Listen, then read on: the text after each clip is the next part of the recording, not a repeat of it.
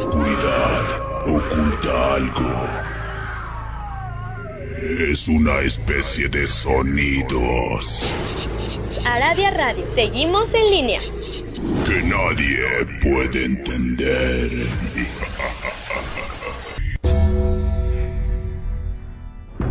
La hora del miedo es el momento en que la frontera del mundo de los vivos y de los muertos se difumina. Los fantasmas aparecen del otro lado y vuelven para deambular en la tierra. Así que estás advertido, estaremos abriendo portales prohibidos. No importa la hora que marque tu reloj.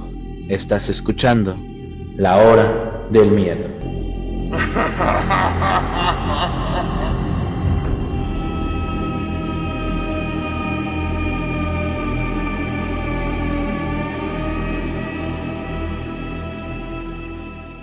Hola, ¿qué tal amigos? Sean bienvenidos a la hora del miedo.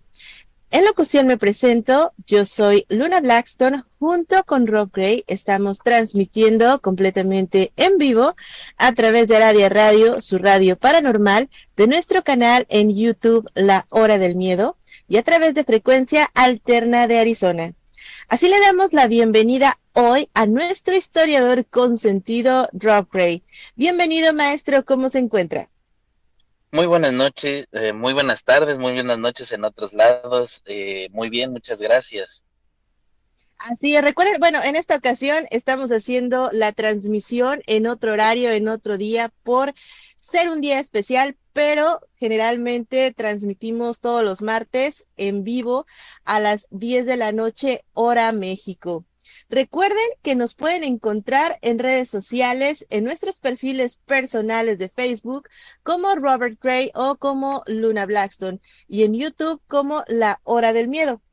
Pero si lo que buscan es aprender mucho más sobre el mundo del ocultismo, de la magia, les invitamos a la Academia Tsuki, un grupo de WhatsApp en donde impartimos temas muy interesantes sobre magia, rituales, hechizos, ocultismo, de todo. De hecho, en octubre estamos, vamos a dar un pequeño taller sobre la tabla Ouija y es completamente gratuito. Así que quienes quieran informes nos dejan ahí en su comentario y nosotros se los damos.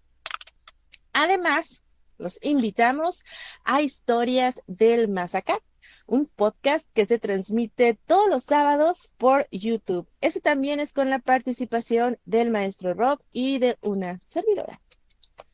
Les recordamos que este programa está bajo la producción de Mauricio Mendoza. Para cerrar con broche de oro este mes patrio, tenemos un tema del cual pocos hablan, pero que también es muy interesante. Las famosas calaveras de cristal. Adelante, maestro, por favor. Gracias, Lunita. Pues efectivamente, existe algo tan famoso como nunca antes se había visto, las calaveras de cristal. Los pueblos mesoamericanos, los pueblos originarios de naciones mesoamericanas, eran civilizaciones increíblemente avanzadas, no solamente en cuestiones prácticas, sino también en cuestiones religiosas, científicas. Algunos aspectos parecían ser un tanto primitivo. La realidad es que hay mucho trasfondo en estas civilizaciones, en estas ciudades mesoamericanas previas a la conquista. Estas estaban a la altura de otras ciudades en otras partes del mundo, amplias, llenas de personas, con todo un sistema comercial, un sistema económico de producción, militar, un sistema de gobierno establecido, que por cierto se basaba en principios muy cercanos a los principios de las monarquías europeas. En estos asentamientos avanzados, toda esta región dejaron con una partida una gran cantidad de evidencias, objetos, construcciones, hallazgos arqueológicos sorprendentes y cientos de objetos misteriosos con una buena parte de conocimiento. Estas siguen hoy en día siendo un objeto de debate por muchas preguntas, muchas dudas y obviamente una enorme cantidad de misterios. Uno de estos es precisamente aquellos levantamientos aquellas civilizaciones que muchas veces quedaron en el olvido, quedaron en simple y sencillamente cuando mucha gente se había ido.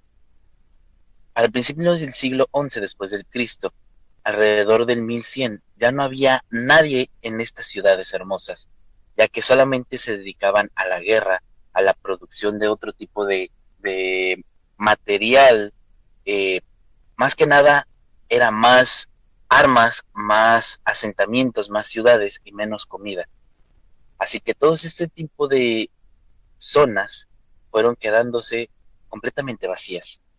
La gente había migrado a otras grandes urbes, abandonaron sus templos, abandonaron sus dioses, sus antepasados y comenzaron a caminar hacia las zonas costeras, donde obviamente la vida se veía un poco más favorecida por la posibilidad de la pesca abundante fueron viajando hacia regiones centrales donde había una agricultura más floreciente y se fueron distribuyendo en regiones tan remotas como Sudamérica o la zona peruana en donde hubo influencia de esta migración que tuvieron que huir debido a la sequía, con la sequía del hambre, la violencia y la destrucción.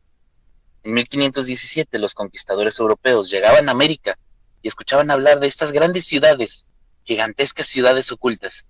Y sí, efectivamente fueron allá y comenzaron a buscarlas. Todo desde el suroeste de México, una región conocida como Yucatán, Quintana Roo, Honduras, eh, Guatemala, y fueron encontrado poco, puesto que la selva había reclamado lo suyo. El paso de los años había hecho que todas estas ciudades abandonadas tuviera grande vegetación. Esta fue envolviendo y cubriendo el punto de que los conquistadores apenas pudieron conocer un poco y supieron que había algo, pero no podían verlo porque la vegetación lo había envuelto y con ellos se habían perdido los grandes dioses, los grandes templos, la ciencia, la complejidad matemática. Los mayas conocían el cero. El concepto del cero es un concepto muy abstracto. No es una matemática práctica, es una matemática compleja, abstracta. Dividir algo entre uno en la misma cantidad. Tres manzanas divididas en tres niños. Así que esto, cada, cada manzana entre los niños, lleva pasando poco a poco esta era una idea absurda, pero ellos sabían lo que significaba el infinito. Consecuencia, tenían un conocimiento avanzadísimo. Dejaron grandes estelas llenas de inscripciones. Nadie sabía qué había oculta en la vegetación. Esto nos lleva a que poco a poco fueran yéndose hasta aquellas partes del mundo que no conocían nada sobre ello. Entre ellos en los siguientes años. Había mucha gente que decía ser aventurero. Muchas personas dudaban de aquellos eh, aventureros que se dedicaban a escribir relatos, aventuras, que vendían historias a los periódicos, a las revistas, a las editoriales de aquellas épocas, ya entrando el siglo XVIII, el siglo XIX.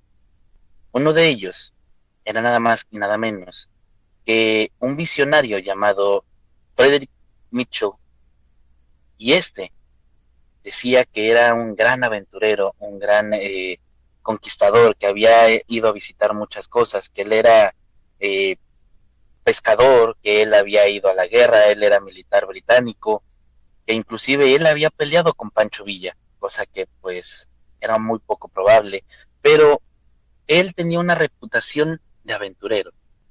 Así que Frederick, este sujeto, que aparte se consideraba mismo un arqueólogo. Había publicado muchas cosas, pequeños textos, relatos de aventuras que publicaban en los periódicos británicos. En, él era miembro de la Sociedad Británica Arqueológica y Zoológica. Veamos, él era el aventurero mayor, considerado por la Sociedad Británica parte de, de aquellos aventureros grandes. Él dice que fue invitado en los años 20 a realizar una expedición hacia la parte central de América y él aceptó de mil amores, aseguró que su interés era recolectar los restos de la Atlántida, ya que en ese entonces estaba convencido de que la Atlántida había estado en Yucatán, o por lo menos en esta región. Sus averiguaciones y sus convicciones, más que conocimientos, sino sus propias creencias, lo llevaron a pensar que en esta región, el pueblo maya, en realidad eran herederos de la Atlántida. Claro que esto, considerado con todo lo que él estaba intentando decir, era gran parte de un conocimiento futurista. Había una expedición a, las Honduras británicas en ese entonces, es decir, Belice, la actual Belice. La acompañaría gente propia de la Sociedad Británica, del Museo Británico, el capitán Joyce del British Museum, estaba el doctor Thomas Gunn, un experto en cultura maya, estaría el asistente del propio Mitchell, la señora Jane Hudson, y por supuesto Lady Richmond Brown, una caudalada dama de la alta sociedad que patrocinaría el viaje a cambio de poder ir a la expedición. Esto es algo muy pintoresco. Estas personas solían viajar en zonas de riesgos, en las selvas, en aquellos lugares en los que nadie se atrevía a entrar. Dicen que todo esto muy incómodo, por cierto, también cuentan que en la exposición había un fotógrafo, una persona que se encargaría en pintar los hallazgos, dado que la fotografía no era tan confiable. Solían llevar a alguien que pintaría los yacimientos que fueran encontrados. Junto con este grupo de personas, también irían Ana Leguión, una hija de la íntima de la familia propia de Frederick Mitchell. De hecho, terminó siendo hija adoptiva de Frederick. Tras esto, Ana en ese momento tenía unos 16 años. Ellos habían ido a aquella ciudad, que habían encontrado una ciudad muy propia de aquellas épocas, que habían encontrado cámaras perdidas, habían encontrado diferente tipo de lugares y con esto se, perdió un poquito el hecho de que viajaran a Belice, un lugar conocido como Punta Gorda. Hacía mucho calor, la humedad era espantosa. Localizaron aquella ciudad, pero en una de las entradas nadie podía pasar, todos eran muy grandes. Para ese entonces, Ana cuenta que tendría 17 años recién cumplidos, creo que era su cumpleaños, era la única que se podía meter. Así que metiendo uno de los brazos, jaló una de las mecanismos que tanto se utilizaban según ellos eh, de seguridad mayas y ahí encontraron fácilmente un cráneo, pero no era un cráneo humano, era un cráneo hecho o parecía que había hecho de cristal.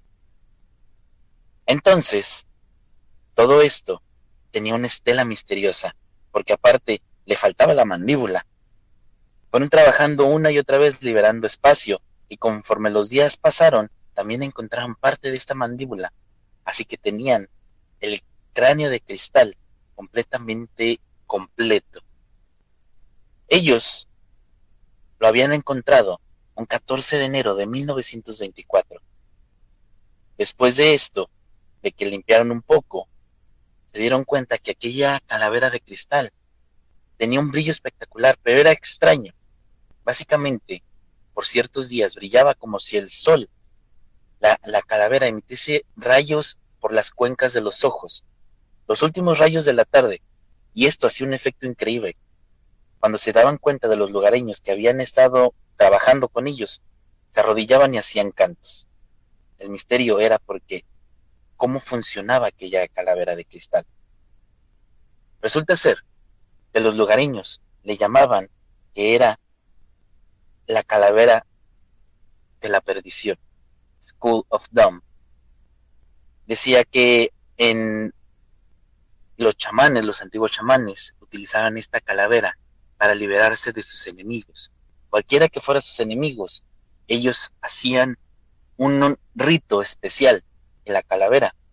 Aquella calavera hacía su trabajo de llevar a la gente a la perdición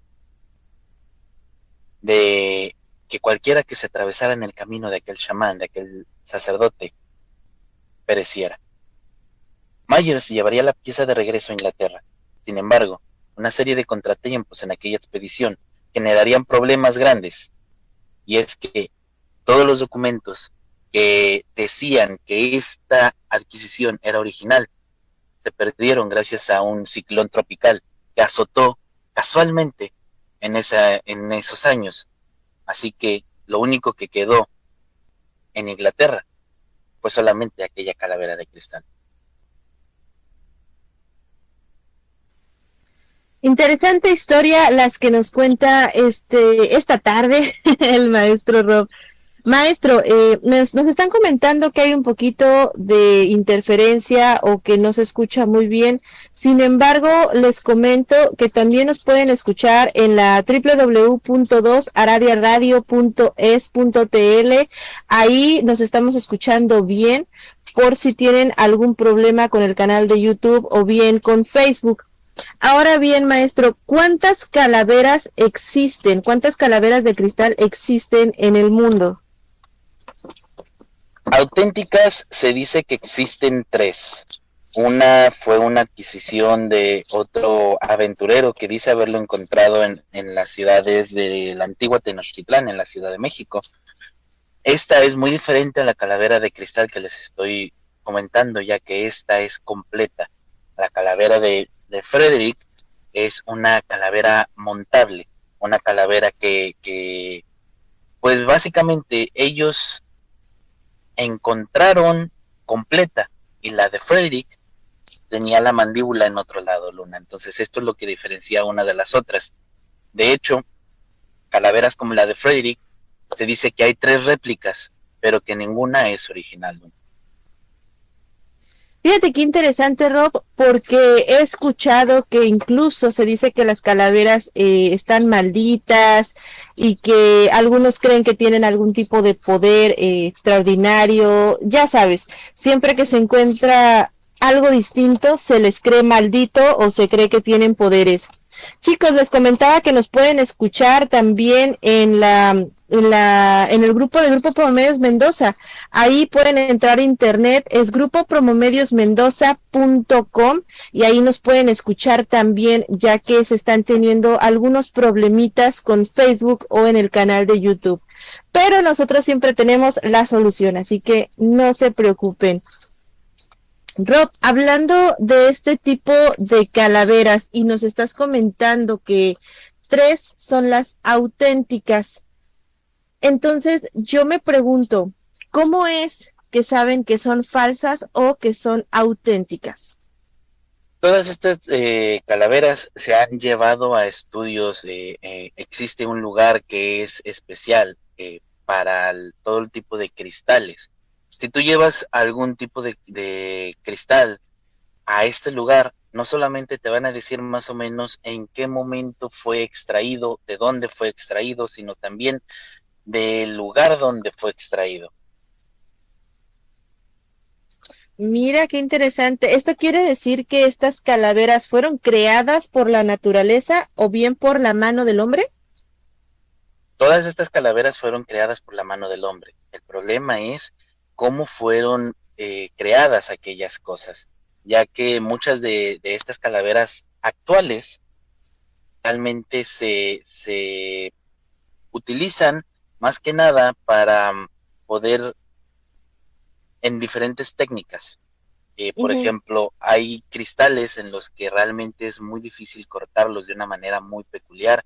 Se tienen que utilizar algún tipo de herramientas actuales cosa que en algunas ocasiones se han encontrado diferente tipo de, de objetos hechos con cristales, con cuarzos, con no solamente estamos hablando de cristal puro como si fuera un vidrio, porque este tipo de calaveras no son vidrios, son cuarzos, son diferente tipo de cuarzos y estos fueron cortados de una manera tan específica, por ejemplo, eh, esta calavera de cristal maya Friedrich Nietzsche decía que fue esculpida de una manera muy poco convencional, con arena, que tallaban la arena para poder darle la forma a este cráneo. Sin embargo, no es muy probable que sea la historia de Friedrich real, porque tienen muchas incongruencias en las historias, tanto él como la de su hija adoptiva Ana, que cuando Friedrich eh, falleció le dejó heredado a aquella calavera. Muchos dicen que Frederick tuvo dos hijos, pero que realmente a la que más quiso fue a ella, que fue su hija adoptiva. Y a ella fue la que le dejó la calavera. Y también ella ha tenido incongruencias en la misma historia, la misma historia que les conté. Podría ser falsa, porque muchas veces cuando le preguntan a Ana en qué año fue, se equivoca mucho. Dice 1926, 1922, 1924. en otras ocasiones ha dicho que toda esta historia pasó en 1925. Como les dije, este, esta historia, todos los documentos se perdieron precisamente en el momento de que pues pasó un huracán y dicen que toda la documentación se la llevó el huracán. Seguros no estamos de que pase eso, pero es lo que se cuenta. Claro, y es que muchas veces, em, tal vez, puede ser el caso, digo, a veces conocemos la historia y conforme va pasando el tiempo, ya sea que nos acordamos de algo más o bien que hay personas que le aumentan un algo más y entonces, este, no sé si soy yo, pero de repente empecé a escuchar ahí un sonido como una música. Pero bueno, les comentaba que em, se le agrega un poquito más a estas historias y entonces es cuando se dice que ya la historia es falsa, que de repente, no sé, que le están aumentando algo más. Más sin embargo, em, pues realmente no se sabe, realmente no se sabe. Ahora usted también menciona que la calavera era hecha de arena. No, la manera en la que la esculpieron, según Frederick, fue esculpida con arena.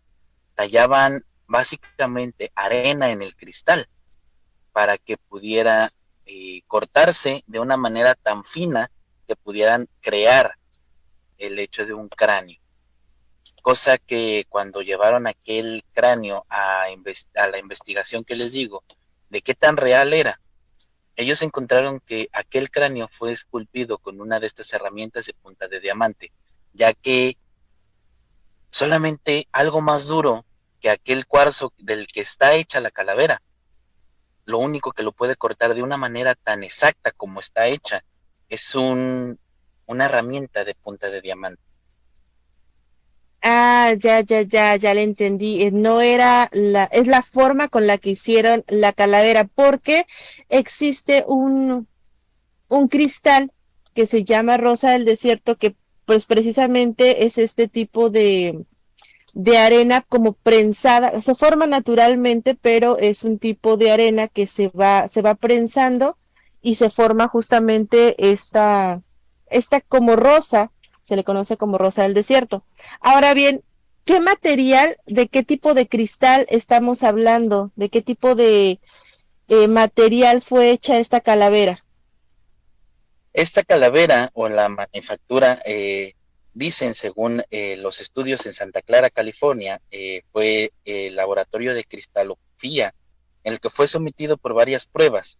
Determinaron que era un cuarzo perfecto de cuarto piso eléctrico de solo un bloque en ambas piezas, la mandíbula y el cráneo, tal como habían sido confeccionados en una sola pieza y, asombrosamente habían sido tallados con aquella técnica desconocida que permitía darle una forma en contra de su propio eje, mientras que con una técnica normal aquello hubiera eh, sido significado que fuera eh, descaramando una forma muy rápida de romperse en este caso, que también había sido una serie de revisiones posteriores a los años 70. Dicen que aquel cuarzo, como les digo, es hecho de lo que se le conoce como cuarto perfecto de cuarto piso eléctrico. Bastante interesante. ¿Este es el cuarzo blanco, el cuarzo de cristal que comúnmente se conoce o es otro tipo de cuarzo, maestro? Es otro tipo de cuarzo, ya que el único yacimiento de este tipo de cuarzos, sorprendentemente, solamente se puede encontrar en las regiones de Brasil. Pues bien, ahí tenemos el dato para que no se dejen engañar. Tengo entendido que algunos de estos cráneos están en exhibición, maestro. En el Museo Británico es donde se encuentran algunos de estos eh, calaveras de cristal, o al menos las que se han recuperado. Porque había leído en algún momento que incluso se habían subastado y que eran bastante, bastante, bastante costosas, sobre todo por el hecho de que son cristales, todos los cristales pues tienen propiedades, pero el simbolismo que se les daba a estos cuarzos era como que súper wow, eh, te va a ser muy fuerte, muy inteligente, eh, ya sabe, de hecho en el ocultismo, cuando, bueno, cuando las brujas morían, se supone que se, se les tenía que cremar principalmente para evitar que de las tumbas robasen sus cráneos, porque pues ahí es donde se concentra parte de la energía o la mayor parte de la energía y sobre todo el conocimiento, maestro. ¿Esto aplicaría también con estos cuarzos de con estas calaveras de cristal? Eh, no aplica porque estas están hechas de una manera diferente. Los cuarzos que los que están hechos precisamente eran utilizados para cualquier tipo de rituales. Como te digo, este cráneo de cristal era utilizado según los lugareños, era para hacer maldiciones. Ahora, como bien dices, precisamente este cráneo llegó a ser subastado por una persona, ahorita no tengo el nombre, pero se los puedo conseguir en un ratito, esta persona lo subastó porque se lo intentó vender al Museo Británico, un cráneo de cristal de la misma manera, del mismo cuarzo, con la misma mandíbula desmontable. Casualmente, como les digo, la historia que les conté tiende a llevarse a ser falso, porque la casualidad lleva a que Frederick Mitchell fue el que compró aquella calavera de cristal en aquella subasta. Pues mire qué interesante. Yo tengo varios, varios cráneos de cristal, igual a ver si también me pegan y los podemos subastar, digo.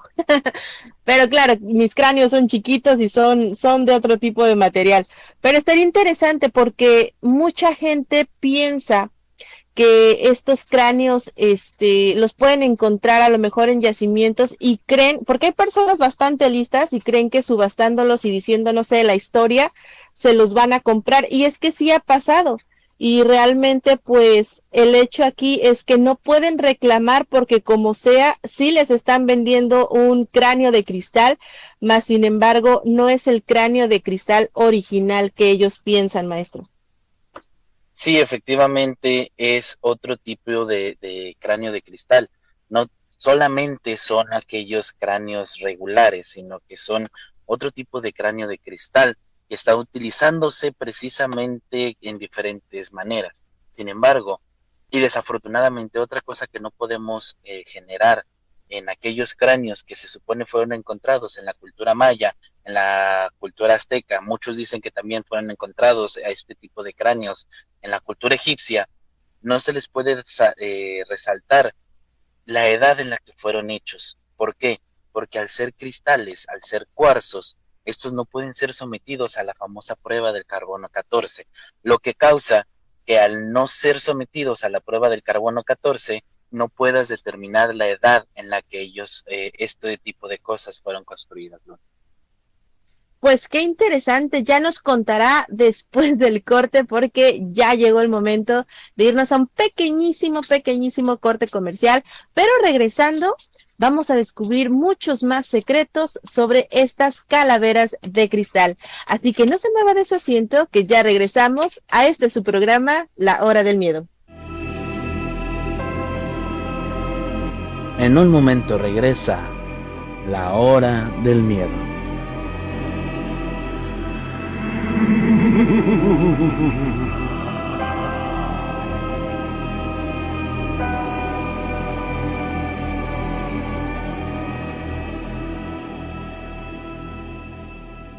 El machismo, la misoginia y los estereotipos sexistas provocan que miles de niñas y mujeres sean víctimas de violencias.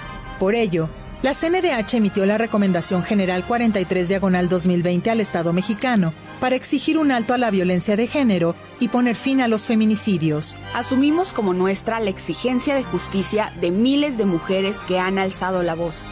Contra las violencias todas. Comisión Nacional de los Derechos Humanos, defendemos al pueblo.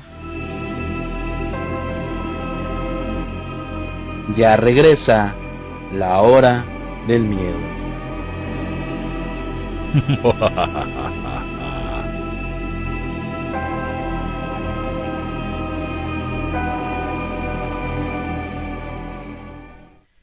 regresamos completamente en vivo a este su programa La Hora del Miedo. En locución, nuevamente me presento, yo soy Luna Blackstone y en compañía de el maestro e historiador Rob Gray estamos transmitiendo a través de Radio Radio, su radio paranormal, a través de frecuencia alterna de Arizona, también a través de nuestro canal de YouTube, a través de grupopromomediosmendoza.com y también a través de nuestra página de eh, radio que es www.2aradiaradio.es.tl. En el bloque anterior estábamos platicando sobre las famosísimas calaveras de cristal y el maestro Rob nos comentaba todo aquello que se cuenta sobre los mitos, cuáles son reales, cuáles no. Así que seguiremos con este tema. Adelante, maestro, por favor. Muchas gracias, Lunita. Como ya les había dicho, y como les dijo la maestra Luna, aquellas calaveras de cristal habían sido subastadas. Y una de estas había tratado de ser vendida al ah, Museo Británico y quien la vendía era un sujeto de apellido Burney. Su nombre es Sidney Burney y lo ponía a la venta. Primero había intentado vendérsela 10 años atrás al Museo Británico. Así que el museo ya, ya conocía aquella calavera desde 1933 y no les interesó porque ellos ya tenían la suya. Y si de por sí creían que la suya no era cierta, que no era real, sino una falsificación hecha en algún momento del siglo XIX, cuando le entregan esta otra y quieren vendérsela, pues no la aceptan. Así que ya la conocían. Pero ahora aún es el hecho de que el propio Mitchell la comprara en la subasta, como les había dicho antes. Y después, que en esta subasta que había eh, pasado en 1943, en plena Segunda Guerra Mundial, Mitchell, Frederick Mitchell, llegaría a la subasta, la compraría, pero después escribe una carta a su hermano diciéndole que la colección sigue creciendo, que acababa de comprar una calavera de cristal con la mandíbula movible, que se la compró a su dueño, a Sidney. Esta carta la conserva el propio Museo Británico, por alguna razón ellos la tienen, y está firmada algún tiempo después. Después, Mitchell Hedges escribe por primera vez el artículo que menciona la calavera, pero sería hasta 1949 en un periódico británico, es decir, 25 años después del supuesto hallazgo.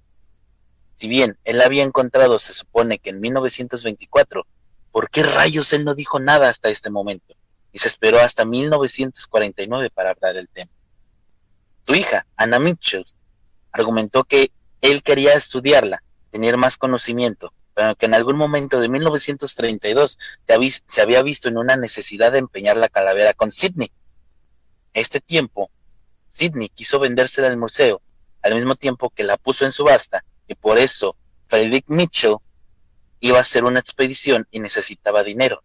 Así que fue, la empeñó con este tipo, y al ver que no le regresaba su dinero, él la quiso vender, la, la él la subastó, y casualmente el propio Mitchell fue el que la compró. Al menos, esta es la versión de Ana. Mientras que Ana Mitchell, que en paz descanse, ella decía que el propio hermano había comprado tanto. Hay muchas inconsistencias, es muy tremenda. No obstante, en 1954, se escribiría un libro, un libro de aventuras, esencialmente un libro de aventuras donde explica quién tiene la calavera y cómo la calavera tiene una antigüedad y todo este rollo. No menciona en ningún lugar donde sacó a su hija. Tras la muerte sería Ana la quien contaría la historia que les acabo de platicar. Historia de cómo ella se metió, cómo jaló aquellas eh, piezas, cómo los nativos se iban haciendo caravanas. Bueno, la historia en general tiene muchísimos problemas, pero los problemas vendrían más tiempo después, en el año de la muerte de Ana en 2007. Su pareja sentimental quería hacer algo con aquella pieza. Varios libros después y un montón de historias publicadas, Ana había estado haciendo recorridos por los Estados Unidos con la calavera, obviamente, pegados en exhibiciones. Habían escrito un par de libros bastante simpáticos, es decir, que había sido un buen negocio, pero la querían vender y de preferencia a un museo. Y un misionano, misionano era el candidato perfecto. Claro está que, que lo que quiere hacer es un programa acerca de esto.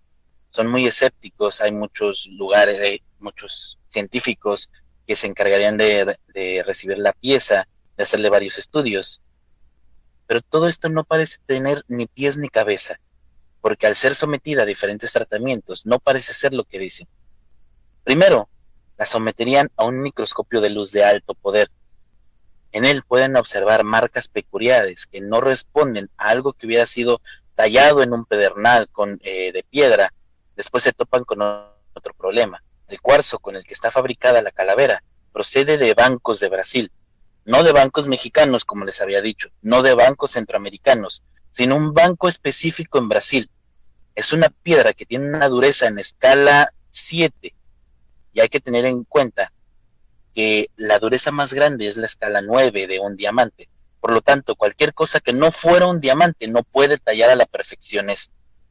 Es un pedernal de hueso, de madera, incluso herramientas de cobre no habrían servido para darle forma a esta piedra tan dura.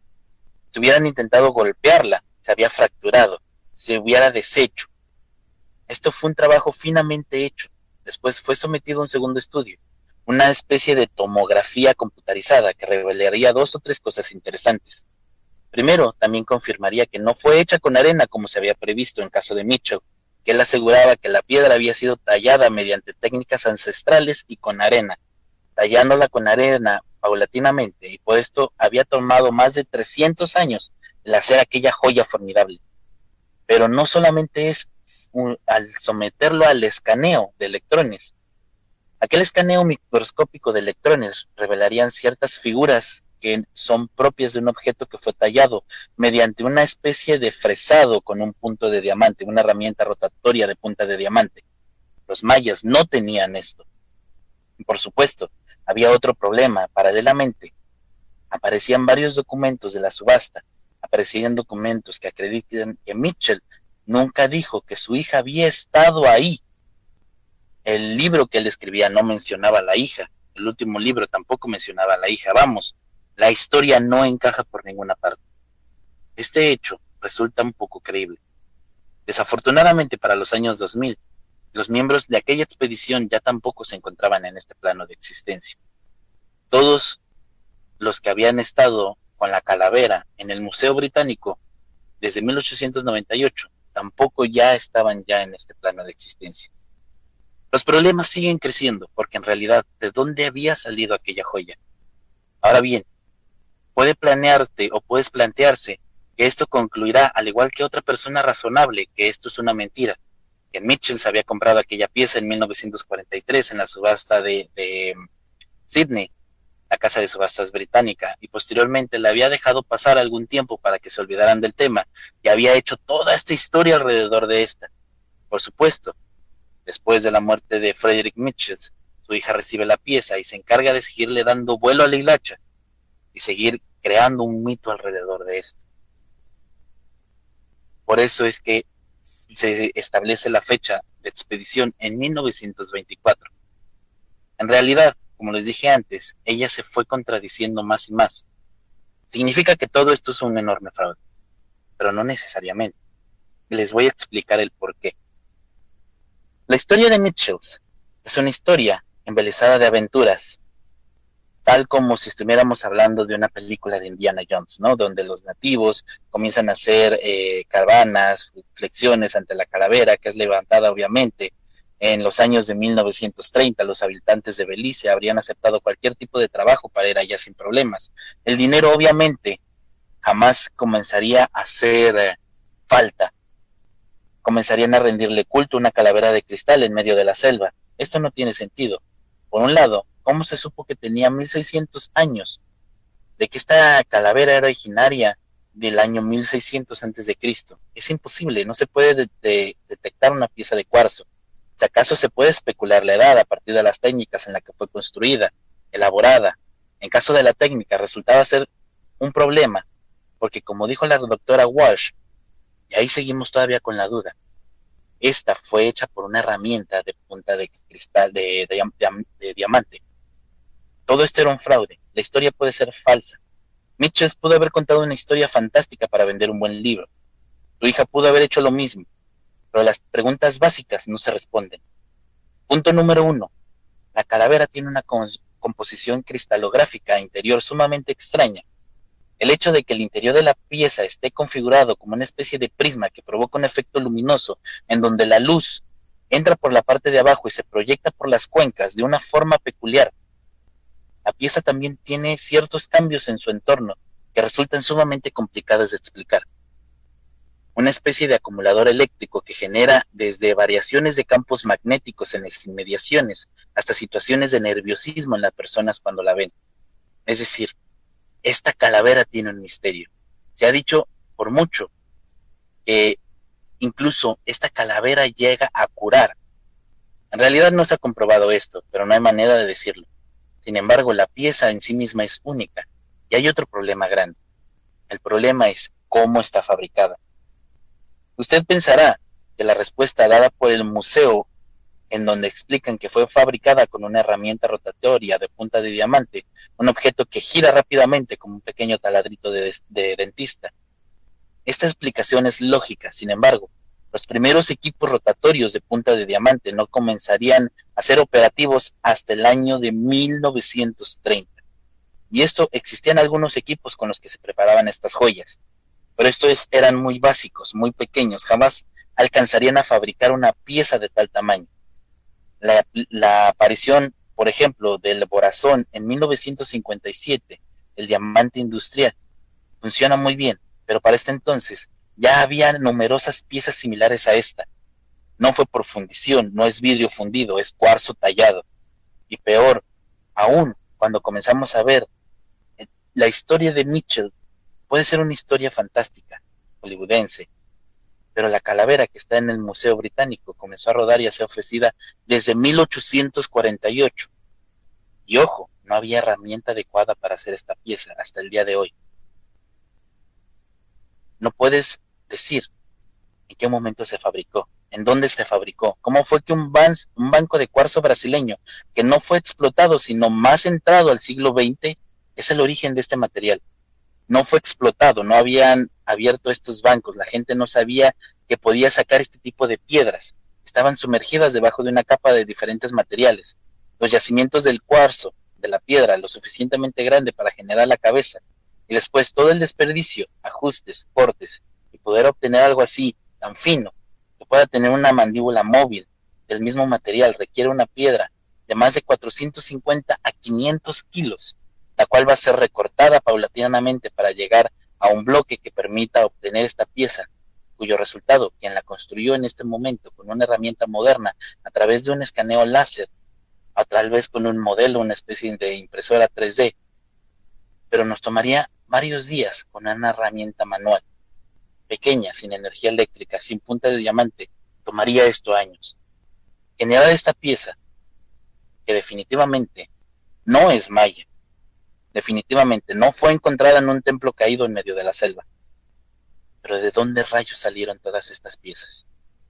Hablamos de antiguas culturas, no como la que se encontró en México, no estaba tampoco en un templo azteca, pero nunca se supo de dónde salieron. Hay quienes consideran que pudo haber salido de, de Checoslovaquia, de Viena, de algunos de estos lugares. Sin embargo, estos lugares en la época en la que fueron confeccionados no había técnica suficiente para obtener el trabajo verdadero. El misterio de las calaveras de cristal, su origen, porque no ha quedado claro, ni se ha resuelto cómo llegó el material con la que están confeccionadas, cómo se logró obtener esta cristalografía peculiar en el interior de los cuarzos. ¿Cómo es que se puede obtener un cuarzo con esta transparencia y esta calidad de un banco que no había sido explotado hasta mucho tiempo después de que había... El de YouTube dice, ya me cambié, ya estoy por acá. Sea algo más importante en la historia que no sabemos, porque recuerden, la verdad está allá afuera. Mira, Rob, que me vas a poner a investigar sobre los, las calaveras que yo tengo. Voy a buscar exactamente porque tengo varios de cristal y algunos son grandes, así que ahí les estaré contando, chicos. Pues no nos despedimos sin antes darles las gracias a todos ustedes. Muchas gracias por su apoyo, por escucharnos, por compartir el programa. Los esperamos todos los martes en punto de las 10 de la noche, hora México en otro episodio más de La Hora del Miedo. Recuerden... Este fue tu programa, La Hora del Miedo. Los esperamos en la siguiente emisión.